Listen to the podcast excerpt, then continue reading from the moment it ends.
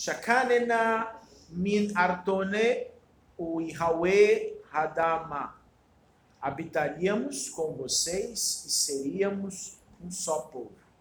As qualidades fundamentais da alma é habitar, estado de presença. Se o Brit Milá der certo, se essa distinção, qual é o lado meu que é egóico nisso, qual é o lado meu que é luminoso nisso, me permite habitar esse estado de presença, estar, estar no real, lidar com coisas reais. A gente não lida com coisas reais, a gente lida com historinhas, historinhas que ficam aqui falando, né? Ah, aquela pessoa não gosta de mim. Ah, aquela pessoa está dizendo isso, mas ela quer dizer aquilo.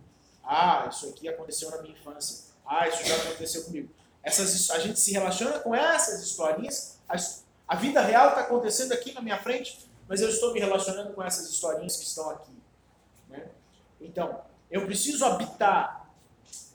Habitar é o desejo da alma. Habitar é qual é o problema que está aqui na minha frente. Então é esse que eu tenho que resolver. E a partir daí eu me torno um só povo, que é unicidade e interdependência. Esses são os poderes da alma. Os poderes da alma são os poderes do habitar. E o poder do habitar é o poder de lidar com questões reais.